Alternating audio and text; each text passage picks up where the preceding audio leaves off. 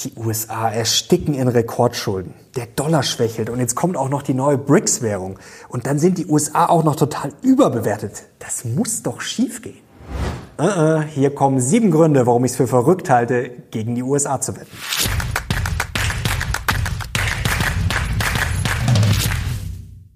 Servus Leute und herzlich willkommen in einem brandneuen Video auf meinem Kanal. Mein Name ist Mario Lochner und ich bin heute endlich zurück, frisch aus den USA, noch voll im Chatlag, aber auch voll motiviert. Und apropos USA, meine erste Frage an euch, wollt ihr morgen wieder ein Video brandaktuell zum Fett-Update? Dann gerne Daumen hoch und schreibt es auch gerne in die Kommentare, was euch konkret interessiert. Und apropos USA, ja, da ist mir zuletzt aufgefallen, da ist die Stimmung teilweise recht negativ. Da gibt es viele negative Videos auf YouTube YouTube nach dem Motto, ja, raus aus den USA und viele negative Stimmen. Schauen wir uns mal ein typisches Beispiel hier an. Neue Weltordnung, das ist ja so ein Beispiel. Ja, die Chinesen sollen sowieso vorbeiziehen, sind vielleicht schon vorbeigezogen und jetzt soll auch Indien dann die USA noch überholen und die BRICS-Währung kommt und die Rekordschulden und Ray Dalio warnt ja auch vor einer neuen Weltordnung und, und, und. Das schauen wir uns heute alles mal genau an.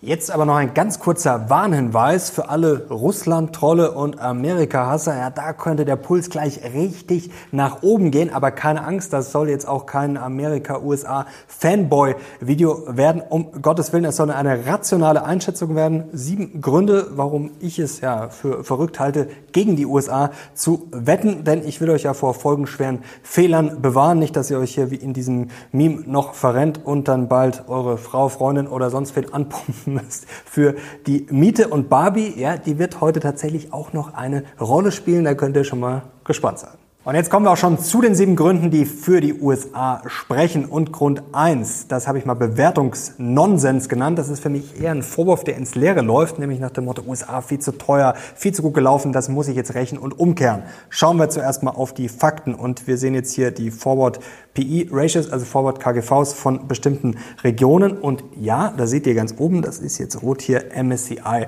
US. Natürlich sind die USA auf den ersten Blick deutlich höher bewertet als der Rest, zum Beispiel UK, Japan, äh, Emerging Markets oder dann auch die Eurozone. Und mir ist der US-Anteil jetzt zum Beispiel im MSCI World auch etwas zu hoch und äh, ja, fast schon ein bisschen unheimlich. Also historisch günstige Regionen, wie jetzt zum Beispiel die Emerging Markets, ein bisschen überzugewichten, ein bisschen was zu verschieben.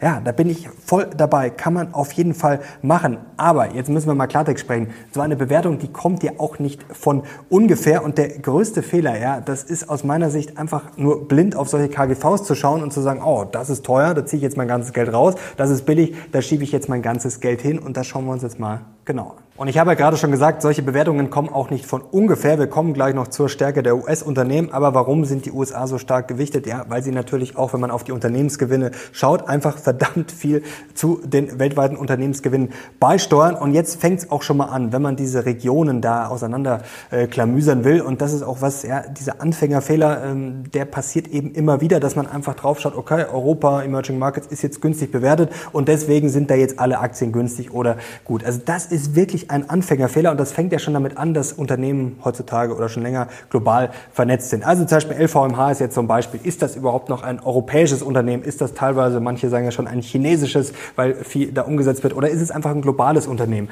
Und da gibt es ja viele Beispiele. Und jetzt kommen wir mal zur Bewertung. Da muss man auch verdammt vorsichtig sein, denn man schaut dann auf eine Region und die KGVs, muss ich aber auch mal fragen, was steckt da dahinter? Zum Beispiel haben wir jetzt mal Unternehmen A. Das ist sehr kapitalintensiv, so ein richtig altes Industrieschlacht Schlachtschiff, Dickschiff, hohes Anlagevermögen. Da wird dann natürlich viel abgeschrieben. Da habe ich hohe Buchwerte, da komme ich dann eben vielleicht zu niedrigen Bewertungen. Habe ich jetzt eine Garantie, dass so ein altes, sagen wir mal, europäisches Industrieschlachtschiff, dass das in Zukunft durch die Decke gehen muss? Nee, habe ich natürlich nicht. Im Gegenteil habe ich jetzt Unternehmen B. Das ist ein hochinnovatives Softwareunternehmen, IT-Unternehmen. Das kann natürlich auch gegen die Wand fahren, aber das hat im Zweifel ein höheres KGV. Da habe ich eben Software, da habe ich Lizenzen. Das kann dann alles nicht so leicht abgeschrieben werden und da habe ich dann eben massive Verzerrungen. Da habe ich dann vielleicht ein viel höheres KGV. Das heißt aber noch lange nicht, dass Unternehmen A jetzt sehr, sehr gut ist und Unternehmen B sehr, sehr schlecht. Also da muss man wirklich sehr aufpassen. Da kann es sehr große Verzerrungen geben.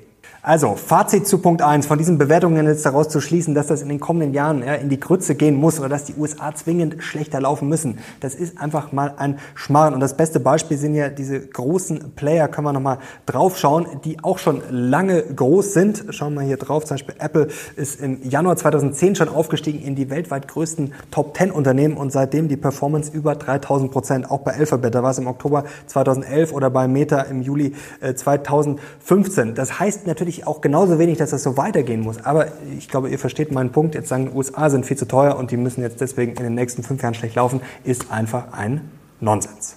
Und jetzt kommen wir auch schon zum zweiten Grund und das ist die Energiedominanz. Und bei der Energie sind die USA einfach mal gut aufgestellt im Vergleich zu uns gerade sogar sehr gut. Und ihr wisst es ja, die USA sind sogar Energieexporteur und sind auch mit Rohstoffen nicht so schlecht ausgestattet. Und wir können uns das mal anschauen, wie sie da international dastehen. Schauen wir auf die Benzinpreise. Hier seht ihr jetzt oben rechts Global Average, also ist bei 4,9 US-Dollar per Gallone und da liegen die USA hier unter dem weltweiten Durchschnitt hier mit 4,0. In Deutschland liegen wir zum Beispiel bei 7,0 jetzt hier bei diesen Zahlen. Also das war jetzt mal der Benzinpreis, können wir auch mal hier auf den Gaspreis schauen. Da liegen die USA auch deutlich unter dem globalen Durchschnitt. Ja, da seht ihr schon Europa, da wird es schon relativ rot und ja, da liegen wir natürlich auch deutlich drüber. Auch spannend Elektrizität, die nächste Statistik, die ist sehr interessant. Da sieht man mal, welchen Anteil man von seinem täglichen Lohn aufwenden muss, sozusagen für eine tägliche Ration Electricity, also Elektrizität. Und da sehen wir auch die USA hier sehr gut aufgestellt. Da muss man nur 1,24 Prozent seines täglichen Lohns aufwenden.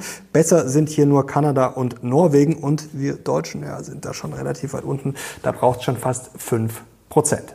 Und besonders spannend wird es natürlich für die USA, was da weiterhin investiert wird. Stichwort Inflation Reduction Act. Und da können wir nochmal auf diese Statistik hier schauen. Blenden wir das mal ein. Da seht ihr jetzt Kosten von Solar, Wind und Atomstrom. Das ist jetzt 2021. Und da seht ihr jetzt mal einen Vergleich hier USA und EU.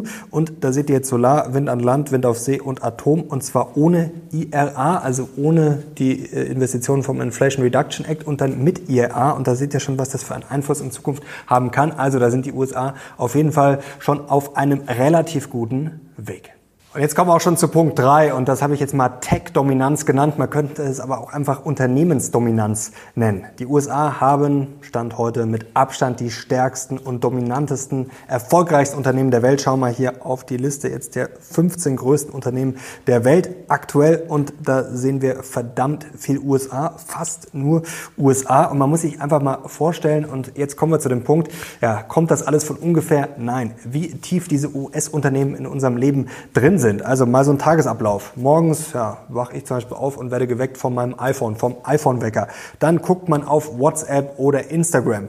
Ja, dann spült man sich vielleicht den Mund äh, mit Listerine aus von Johnson Johnson, guckt vielleicht auf dem Weg in die Arbeit ein YouTube-Video, ja, schon relativ viel USA. Dann geht man vielleicht in den Supermarkt, zahlt mit seiner Visa-Karte oder mit Apple Pay zum Beispiel, geht ins Büro, öffnet Outlook von Microsoft, vielleicht auch natürlich noch an seinem MacBook oder an seinem seinem iMac. Abends schaut man dann Netflix, bestellt noch nebenbei was bei Amazon. Also ihr seht schon, wie tief diese US-Unternehmen in unserem Leben drin sind. Und da ist jetzt einfach die Frage, wird sich das in den nächsten zwei, drei, fünf Jahren komplett ändern? Wird sich das alles auf indische oder chinesische Unternehmen äh, drehen äh, bei uns oder auch in den USA oder auch ja, in Europa?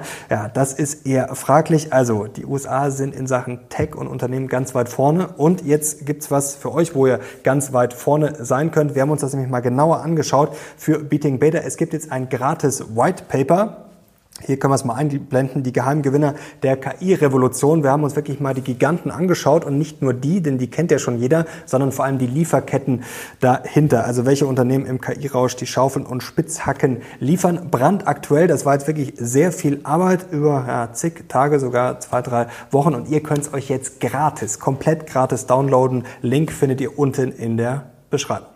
Und natürlich sind die US-Unternehmen auch ganz weit vorne, was Patente betrifft, zum Beispiel für künstliche Intelligenz und Co. Ja, da ist auch China verdammt weit vorne, aber da kommt jetzt schon mal das erste Aber. Wenn man mit Patentexperten spricht, dann ja, weiß man relativ schnell, dass diese Patente aus China teilweise halt nur halb so viel wert sind. Es ist halt ja eine Diktatur, wie man das auch immer nennen will. Es ist natürlich teilweise kommunistisch, teilweise extrem marktwirtschaftlich, also China ist ja schwer zu greifen, ein großer Mischmasch, aber es ist auf jeden Fall keine freie Marktwirtschaft und da wird dann eben ja eine Anzahl von Patenten vorgegeben und die wird dann eben erfüllt und die Zahlen aus China, ja, die sind immer mit Vorsicht zu genießen. Also das muss man natürlich auch wissen. Aus China kommt natürlich auch einiges Gutes, die machen viel richtig und sind da sicherlich auch auf einem guten Weg, aber ich glaube, dass das äh, teilweise schon durchaus überschätzt ist und jetzt kommen wir mal zu den berühmten Zyklen von Ray Dalio. Viele sagen ja, ja, China hat die USA schon überholt, wird sie schnappen. Ja, wie gesagt, China ist sicherlich auf einem guten Weg. Schau mal hier, wie Ray Dalio das hier sieht. Das ist auch immer sehr schön, sehr einfach. Diese Zyklen, er wird sozusagen die Weltordnung bestimmt und die USA ist jetzt auf dem absteigenden Ast, China auf dem ja, aufsteigenden. Das ist sicherlich auch nicht ganz falsch. Aber, dass man das jetzt einfach so linear weiterzeichnen kann und jetzt sagen kann, okay, in zwei Jahren ist es dann so und so. Das ist halt einfach viel zu billig, denn sowas fällt ja nicht vom Himmel. Und wie gesagt, jetzt nochmal, was ich gerade gesagt habe, dass jetzt einfach die äh, ganzen US-Unternehmen, die sehr dominant sind, jetzt in den nächsten zwei, drei Jahren quasi fix ausgetauscht werden gegen chinesische oder später dann gegen indische, das halte ich halt einfach für einen Schmarrn. Natürlich werden die USA wahrscheinlich nicht die nächsten 100, 200 oder 500 Jahre so dominant sein, aber jetzt in den kommenden fünf oder zehn Jahren gegen die USA zu wetten, also ich halte es einfach für blanken Wahnsinn. Und jetzt kommen wir schon zu Punkt 4 und das sind die Schulden, die This is your invitation to a masterclass in engineering and design. Your ticket to go from zero to 60 with the Lexus Performance Line. A feeling this dynamic is invite only. Fortunately, you're invited. Experience the exhilaration of the Lexus Performance Line and some of the best offers of the year on select models at the Invitation to Lexus sales event, now through April 1st. Experience amazing at your Lexus dealer. Die USA gerade machen. Die sehen viele als große Gefahr. Ich sehe es gerade eher als Wettbewerbsvorteil und als Grund, dass die USA weiter an der Spitze bleiben. Ich bin jetzt auch nicht gerade der größte Fan und durch und durch überzeugt von Joe Biden, also ein Präsident, ja, der so oft stolpert, äh, lassen wir das Thema lieber. Er scheint trotzdem einiges richtig zu machen oder generell die USA in den letzten Jahren. Schauen wir auf diese Schlagzeile. Morgan Stanley credits Bidenomics for much stronger than expected GDP growth. Also Morgan Stanley schreibt jetzt den Bidenomics, also der Wirtschaftspolitik von Joe Biden zu, dass die USA viel stärker wachsen als erwartet. Und zwar haben sie für das erste Halbjahr jetzt äh, die Wachstumsprognose angehoben und zwar massiv von 0,5 Prozent auf fast 2 Prozent, also vervierfacht. Und ja, es ist eben der Jobs Act, es sind die massiven Investitionen in die Infrastruktur. Und jetzt werden die ersten schon sagen, das ist ja auf Pump und die Rekordschuld und das muss ja gegen die Wand fahren. Ja, schauen wir uns das mal genau an. Und zwar mit einem Blick auf die Zahlen. Blenden wir das mal ein. Das ist jetzt hier der Global Debt Report vom IMF. Also hier schauen wir mal drauf und da seht ihr die United States. Das ist jetzt die Verschuldung im Verhältnis zum BIP, also zum GDP, zum Bruttoinlandsprodukt, so wie man das klassischerweise misst. Und da sehen wir, das ist natürlich in den Vereinigten Staaten massiv angestiegen, gerade seit der Finanzkrise. Damals war es noch bei 73,4 Prozent. Jetzt sind wir schon ja, bei fast 130 Prozent. Und zuletzt haben wir ja wieder ja, diesen Zirkus miterlebt. Die Schulden Obergrenze musste mal wieder angehoben werden. Also da reden viele natürlich den Untergang herbei. Ihr seht aber, ja, in vielen anderen Ländern ist es natürlich auch massiv angestiegen. Jetzt schon mal interessant, das ist jetzt die Staatsverschuldung, also Global Public Debt. Jetzt schauen wir mal auf Global Private Debt. Das ist jetzt hier dieselbe Quelle. Und da sehen wir in den Vereinigten Staaten seit 2008 ist das sogar gesunken. Also das hat auch immer mehrere Dimensionen. Es wird natürlich immer das Beispiel Japan angeführt. Das ist natürlich alles sehr komplex. Wer dann die Schulden hält und so weiter und so fort, ist immer schwer, da eine globale, Aus, äh, eine globale, eine pauschale Aussage zu treffen. Aber was man natürlich auch wissen muss, wenn dann immer die ganzen Crash-Propheten kommen und sagen, oh, die Schulden und das wird sich jetzt rächen und das sind die Rekordschulden überhaupt überhaupt. Schauen wir doch mal auf die Historie. Das habe ich da sogar in mein erstes Buch reingeschrieben. Und zwar USA und Verschuldung. Und da sehen wir jetzt, wie das damals noch niedrig war im Jahr 1929. Da hatten wir nämlich eine Ratio hier von Debt to GDP von 16 Prozent. Und damals ist das auch massiv ähm, gestiegen. Dann gab es natürlich ja, hier den Zweiten Weltkrieg und dann seht ihr, 1945 war auf einmal diese Ratio bei 114 Prozent, also fast so hoch, wie sie heute ist. Danach ist es wieder ordentlich runtergekommen. Also so viel jetzt zum Weltuntergang sind die USA da, damals danach untergegangen. Schönen Gruß an die Crash-Propheten. Da seht ihr schon, so einfache Zusammenhänge gibt's halt einfach nicht. Das heißt, die Schulden steigen auf ein bestimmtes Niveau, deswegen muss das Land dann zusammenbrechen, ist auch absoluter Nonsens. Nonsens wäre es natürlich auch, sowas wie die Schulden komplett zu ignorieren und zu sagen, ach, man kann jetzt unbegrenzt Schulden machen. Das ist natürlich auch absoluter Schmarrn. Schulden sind aber für mich weder gut noch böse, sondern es ist halt die Frage, hm, was macht man daraus? Und die USA verschaffen sich aus meiner Sicht da gerade einen massiven Wettbewerbsvorteil oder haben natürlich schon einen, bauen den weiter aus. Und man muss sich natürlich fragen, in einer Welt voller Schulden, das habe ich zum Beispiel auch schon mal mit Jens Erhard besprochen, der jetzt ja keiner ist, der ist, glaube ich, der Linkspartei zum Beispiel nahe steht oder der Modern Monetary Theory, aber auch ein Jens Erhard hat vor Jahren schon gesagt, was wir da in Deutschland machen, wir investieren zu wenig und in einer Welt voller Schulden dann der Einzige oder einer von wenigen zu sein, der sagt, oh, ich spare jetzt eisern. Ja, das ist aus meiner Sicht auch komplett falsch und ich glaube, das wäre ein Konsens, ähm, ja, auf den man sich einigen könnte, dass wir einfach mehr investieren müssen. Natürlich besteht immer die Gefahr, das weiß ich natürlich auch, wenn der Staat Schulden macht, dass das Geld dann ja, sozusagen falsch ausgegeben wird. Natürlich besteht diese Gefahr. Deswegen, wie gesagt, mit Schulden muss man sehr vorsichtig sein. Aber dass Investitionen, vor allem in die Infrastruktur, ja, ein Wettbewerbsvorteil sind und dann vielleicht auch wieder helfen, die Schulden vielleicht runterzukriegen, wenn die Wirtschaft brummt, das sollte man auf jeden Fall aus meiner Sicht auf dem Schirm haben. Und jetzt kommen wir auch schon zu Punkt 5 und zwar zur Demografie und die stimmt aus meiner Sicht in den USA, beziehungsweise hat man da auf jeden Fall einen relativen Vorteil. Die USA sind natürlich eines der attraktivsten Einwanderungsländer der Welt. Da wandern ja auch viele Deutsche hin aus und deswegen kriegt man natürlich immer wieder Nachschub an Arbeitskräften, was bei uns natürlich auch fehlt. Schauen wir hier auf die ja, vier spannenden Länder hier. Da sehen wir die Bevölkerungspyramiden und zwar China, Indien, USA und Japan. Und jetzt haben wir ein Optimalbeispiel, das ist nämlich Indien. Da seht ihr unten sind quasi quasi die Jüngsten und unten will ich ja möglichst viel haben. Ich will ja möglichst viele junge Menschen und ja, dann, dass die die Alten sozusagen tragen können und dass natürlich genug Arbeitskräfte da sind. Da haben wir jetzt ein Medianalter von äh, 28 Jahren bei Indien. Dann haben wir natürlich das Negativbeispiel mit Japan, Medianalter 49 Jahre. Also Japan ist wahrscheinlich so die größte demografische Katastrophe. Da sind wir in Deutschland noch ein bisschen besser dran, aber auch nicht so gut. Und jetzt sehen wir China mit Median 38 Jahren und die USA mit 39 Jahren. Da kann man sagen, oh, hat China einen leichten Vorteil. Aber wir sehen es hier schon. Bei China, wenn man jetzt unten schaut, bei den Jüngsten, oh, da wird es schon relativ dünn. Da sind die USA schon viel besser aufgestellt. Und gerade in diesem Duell China gegen die USA, da sind die USA einfach relativ viel, viel besser aufgestellt. Denn China, ja, das ist eine demografische Katastrophe. Die sieht man jetzt vielleicht noch nicht so, aber die kommt auf China zu. Die Geburten, ja, die sind zuletzt eingebrochen von 17 Millionen jährlich auf 11 Millionen. 2016 2016, da hatte man noch eine Milliarde arbeitende Bevölkerung auf 150 Millionen Pensionäre. In 25 Jahren wird geschätzt 800 Millionen nur noch Arbeitsfähige, also deutlich weniger, auf 400 Millionen Pensionäre. Das ist schon kompletter Wahnsinn. Die Ein-Kind-Politik, ja, die hat natürlich da richtig reingehauen. Die lief ja von den 80ern bis 2016 und das ist Wahnsinn. Also besonders in Kleinstädten auf dem Land, da werden teilweise Kindergärten geschlossen, ja, weil es einfach keine Kinder mehr dort gibt. China ist heute die schnellst alternde Arbeitsbevölkerung der Welt. Also das ist wirklich ein absurdes Tempo und deswegen schießen natürlich die Lohnkosten, die Arbeitskosten immer weiter in die Höhe und das wird natürlich schwierig, ja auch für die chinesische Industrie. Und dann habe ich natürlich ein Problem. Ich habe auf der einen Seite Arbeitskräftemangel, auf der anderen Seite habe ich ja immer weniger Konsumenten dann vielleicht. Also da kommt ein riesiges Problem auf China zu und da ist, ja, da sind die USA aus meiner Sicht viel besser aufgestellt und wie gesagt, Indien hat da natürlich auch gute Voraussetzungen. Und jetzt kommen wir schon zu Punkt 6 und das habe ich Kulturdominanz genannt. Vielleicht ist Kultur auch nicht ganz der richtige Ausdruck, vielleicht kann man es auch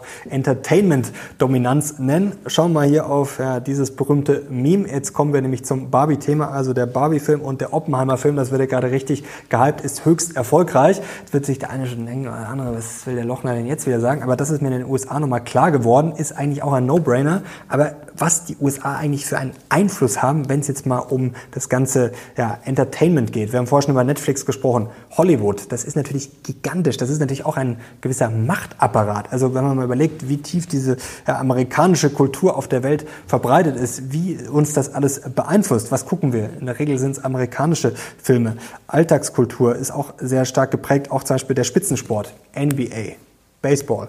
NHL, NFL, allein was der Super Bowl für ein gigantisches globales Ereignis ist. Das mag jetzt natürlich ein sehr weicher Faktor sein, aber ich glaube, dass auch diese Dominanz auf diesem Bereich ja, weiterhin dafür sorgen wird, dass die USA sehr, sehr erfolgreich bleiben und natürlich auch die Sprache ist natürlich auch so ein Ding. Ja, die englische Sprache ist halt auch global sehr dominant und für mich auch ein sehr, sehr wichtiger Punkt. Und jetzt kommen wir noch zum siebten Punkt und den können wir eigentlich relativ kurz halten und zwar die Militärdominanz. Ja, ich glaube, da können wir uns relativ schnell darauf einigen, dass die USA das stärkste Militär der Welt haben. Das ist natürlich ein schwieriges, ein unangenehmes Thema, aber es ist natürlich auch ein Machtinstrument und ist auch nicht so unwichtig. Äh, da müssen jetzt gar keine Konflikte kommen. Sollten die kommen, ist es natürlich ein Vorteil, aber grundsätzlich ist es natürlich auch ein Vorteil und da gibt es ja viele Untersuchungen, die das bestätigen. Hier jetzt mal ein Beispiel. Also das Budget ist sowieso Wahnsinn. 600 600 Milliarden Dollar werden da reingesteckt, über 600 Milliarden. Und wenn man sich die ganzen Zahlen anschaut, ja, das ist beeindruckend. Und wenn man sich mal anschaut, hier, es gibt einen Index von der Credit Suisse, das ist Wahnsinn mit diesen über 600 Milliarden Dollar. Also die neun Länder, die danach folgen, ja, die investieren zusammen weniger. Also das muss man sich einfach mal klar machen. Ja, schreibt doch mal in die Kommentare, ob euch ein besseres, stärkeres Militär einfällt. Also Tipp schon mal, das Russische ist es im Zweifel nicht. So Leute, das waren jetzt schon mal die sieben Gründe, vielleicht noch ein paar Ergänzungen dazu. Spannend ist natürlich die neue BRICS-Währung und ich würde natürlich auch sagen, dass die USA schon herausgefordert werden und vielleicht ja haben wir auch Peak USA schon gesehen. Das mag ja sein. Trotzdem, um das vielleicht nochmal zu präzisieren, es geht mir jetzt nicht darum zu sagen, die USA machen jetzt alles platt und werden immer auf äh, Nummer eins sein. Das weiß ich nicht. Darauf werde ich auch nicht wetten. Ähm, ich wette natürlich auch global und investiere auch in Emerging Markets und Co. Aber wie gesagt, diese Hysterie nach dem Motto, die USA sind jetzt am Abgrund und steigen jetzt ab und da muss man jetzt alles rausziehen oder das muss man jetzt stark untergewichten, das halte ich halt für einen Schmarrn. BRICS-Währung und Co. Natürlich muss man das beobachten, wie sich das entwickelt, aber ich habe ja vor kurzem auch ein Video zum Dollar gemacht, das kann ich euch auch nochmal ähm, verlinken. Man muss halt sagen, über 88 Prozent, schauen wir drauf, äh, der internationalen Transaktionen werden halt noch im äh, hier Foreign Exchange Market Turnover, äh, werden halt noch im Dollar äh, gemacht. Also der Dollar hat immer noch eine starke Position und wenn jetzt allein der Dollar vielleicht ein bisschen an Bedeutung verlieren sollte, dann weiß ich auch nicht, ob das jetzt schon der komplette Untergang ist. Wie gesagt, das muss man beobachten. Das ist natürlich auch ein Prozess. Das passiert jetzt natürlich auch nicht über Nacht. Und wir haben ja zuletzt ein bisschen schwächeren Dollar gesehen. Das muss jetzt auch gar nicht so schlimm sein für die USA oder gerade für US-Aktien, denn Stichwort Unternehmensgewinne. Ein starker Dollar ist ja da eher oft ein Hemmschuh, wenn er zu stark ist, weil natürlich viele US-Unternehmen ihr Geschäft auch dann im Ausland machen. Und auch spannend, hier können wir es noch einblenden, und zwar ein schwächerer Dollar-Index. Ja, der hat in der Vergangenheit ja, lustigerweise äh, hier korreliert mit dem äh, Manufact Manufacturing Cycle. Mensch, immer wieder schwierig das Wort. Also das kann sogar sein, dass den USA das ein bisschen zu Pass kommt, ein etwas schwächerer Dollar. Aber wie gesagt, das muss man natürlich beobachten, wie sich das in den kommenden Jahren entwickelt. Natürlich auf jeden Fall ein Risiko für die USA. Ein Risiko gibt es aus meiner Sicht aber auch für die Emerging Markets. Wenn wir jetzt mal weiterdenken, und da sehe ich Europa auch gar nicht so schlecht aufgestellt. Jetzt denken wir mal weiter in Richtung Automatisierung, künstlicher Intelligenz vielleicht 10, 20 Jahre voraus. Wir haben in Europa gerade Probleme, gerade natürlich in Deutschland. Die müssen wir in den Griff kriegen. Momentan, glaube ich, sind wir da alle ein bisschen bedient. Aber man kann ja auch Probleme lösen. Und wenn wir jetzt mal, ja, gehen wir mal 20 Jahre voraus. Sagen wir, wir haben dann diesen Energieüberfluss irgendwann, woher auch immer. Am besten natürlich mit sauberer Energie, aber es gibt ja auch Atom und Co. Also es gibt auch dann sicherlich noch neue Technologien. Gehen wir davon aus und wir sind dann bei KI und Co. sehr weit vorne. Dann könnte es natürlich gerade für die Emerging Markets sehr, sehr schwierig werden. Jobs wie Callcenter, auch wie Programmierer und Co. Ja, die könnten natürlich massiv unter Druck kommen. Also da könnte Europa in Zukunft ähm, groß aufsteigen, auch was man natürlich äh, für Vorteile hat in den Emerging Markets mit Arbeitskosten und Co., wenn da viel automatisiert wird. Also da glaube ich, kann Europa viel an Boden gut machen und äh, natürlich auch die USA. Also das ist, glaube ich, auch ein ganz, ganz wichtiger Punkt. Was wir auch natürlich noch in den Griff kriegen müssen in Europa ist unser Regulierungswahn. Deswegen würde ich ja gerne mal aufrufen zu diesem äh, Thema Payment for Order Flow, was ja verboten werden soll. zwar eine Petition, ich habe sie schon unterschrieben. Wenn ihr die auch unterschreiben wollt, gegen den Regulierungswahn der EU, dann findet ihr den Link unten in der Beschreibung. Und ja, was ich gern auch noch äh, sagen will, also es gibt auch positive Sachen in Europa, wenn ihr da mehr, mehr dazu sehen wollt. Zum Beispiel AMG ist ein spannendes Projekt, eine spannende Firma, Lithiumproduktion in Bitterfeld zum Beispiel. Also wir machen auch gute Sachen. Also es wird momentan mir aus meiner Sicht auch alles ein bisschen zu negativ dargestellt, dass wir natürlich uns massiv verbessern müssen. Das ist natürlich auch klar. Und jetzt kommen wir langsam zum Ende dieses Videos. Wie gesagt, wir haben viel zu verbessern und was ich vielleicht noch loswerden will, also die USA, ich war jetzt erst äh, auf Rundreise, vielleicht wer es noch nicht mitbekommen hat, also bin einmal quer durch die, oder besser gesagt von unten nach oben durch die USA gefahren, von New Orleans angefangen, über Memphis, Mississippi und dann nach St. Louis und Chicago und Milwaukee. Also ich habe einiges gesehen und ich muss sagen, ich mag die USA, mir gefällt das Land sehr gut und ich glaube, wir können uns da einiges abschauen. Aber, das muss ich auch sagen, ich bin auch dann froh, wenn ich wieder zurück bin ich sehe auch die ganzen Vorteile, die wir in Europa haben. Das fängt schon mal bei den ja, in der Regel vernünftiger gebauten Häusern an. Und wir haben einige Vorteile. Wir machen einige Sachen besser, aber man kann sich ja trotzdem auch von den USA Sachen abschauen, die die besser machen, denn die machen auch einiges richtig, das muss man schon sagen. Und zuletzt gab es ja Schlagzeilen nach dem Motto, ja, die Europäer werden immer ärmer, die USA werden immer reicher, wenn man sich das Bruttoinlandsprodukt anschaut und die Löhne. Das ist was, interessiert euch das? Äh, ich habe es ja neulich schon mal gefragt, ähm, soll ich mir das mal ganz genau anschauen? Ich hatte bisher jetzt noch nicht die Zeit, bin ja erst zurückgekommen. Jetzt dieses Video, um euch da mal die Eindrücke bisschen zu schildern. Also gerne, wenn ihr das wollt, Daumen hoch und in die Kommentare schreiben. Ja, bin ich sehr gespannt drauf. Und dann natürlich schon mal ein wichtiger Punkt, das muss man sagen, auch mein Eindruck natürlich aus den USA. Wenn die Löhne steigen, alleine sagt das natürlich nichts aus, weil die Kosten sind in den USA halt Wahnsinn. Also gerade in den größeren Städten, Chicago und Co. Ja, allein Essen und Trinken, das ist schon Wahnsinn. Also da haben wir teilweise hier natürlich auch dann deutlich weniger Probleme. So Leute, dann sind wir am Ende dieses Videos angekommen. Ich hoffe, euch hat's gefallen und ich kriege einen Daumen nach oben und natürlich den Kanal abonnieren, um nichts mehr zu verpassen. Danke euch für eure Aufmerksamkeit. Ich bin jetzt raus. Bis zum nächsten Mal. Ciao.